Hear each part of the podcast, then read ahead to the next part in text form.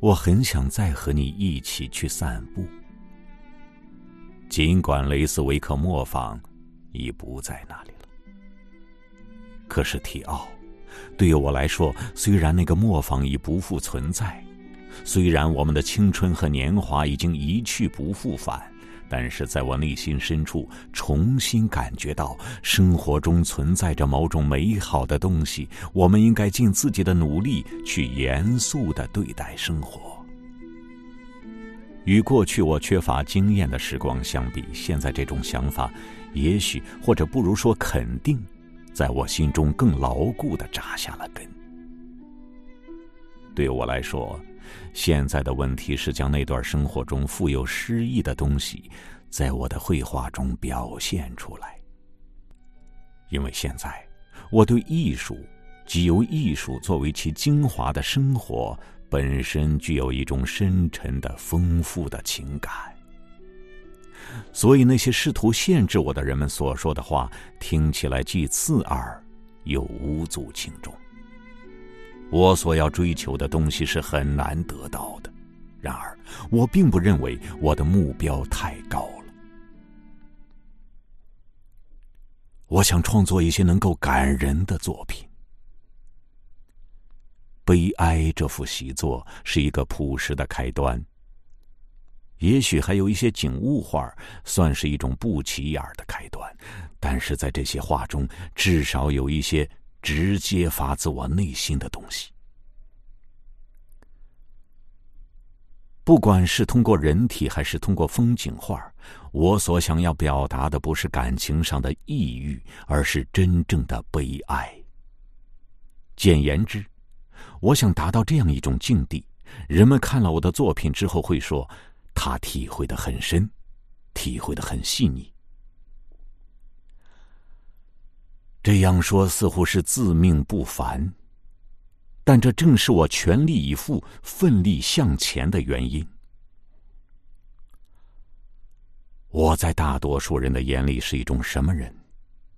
一个毫无价值的人，一个古怪而令人讨厌的人，一个现在没有而且永远不会有社会地位的人。妙极了！即使这是真的，我也愿意用我的画来表达这样一个古怪、微不足道的人内心的思想和情感。这是我的抱负。它更多的是建立在爱，而不是建立在愤怒的基础上；是建立在平静，而不是激情和冲动之上。确实，我常常处于极度的痛苦之中。但我的内心平静，充满和谐感和美感，没有一丝杂念。在那些最可怜的窝棚里，在那些最肮脏的角落里，我看出了某种素描和油画。我的理智被一种不可抗拒的力量引向这些画面，弟弟。相信我，我的身体已经完全恢复了。在这个新的画室里作画妙极了。新画室与旧画室相比有了很大的改进。在这里画画方便的多，尤其是模特摆姿势这一点比过去好多了。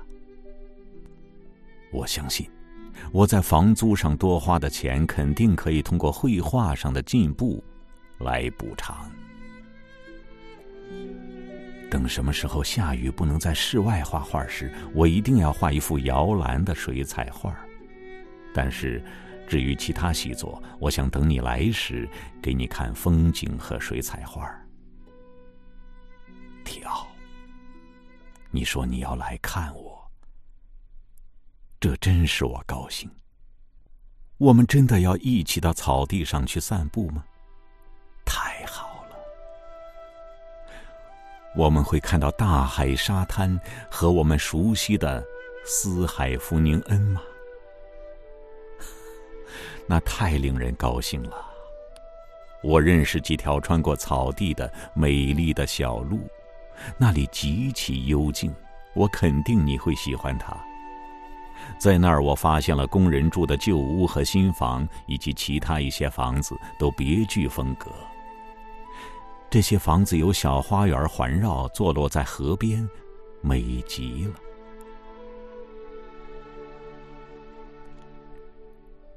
弟弟，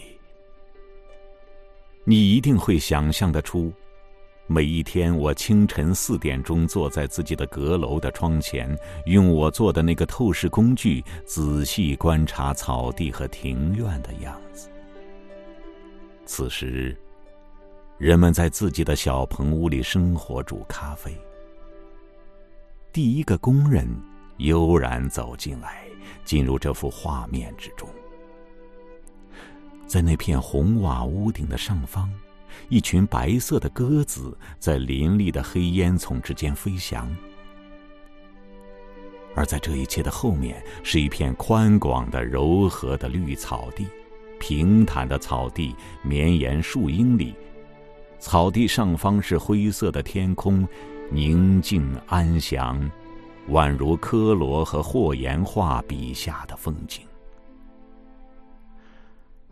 清晨从阁楼上望下去，所看到的屋檐长满青草的三角屋顶，新的一天的生活和万物从沉睡中苏醒的最早迹象，还有飞鸟，青烟袅袅的烟囱，以及在远处庭院里游荡的那个人影，这一切，构成了我的水彩画的主题。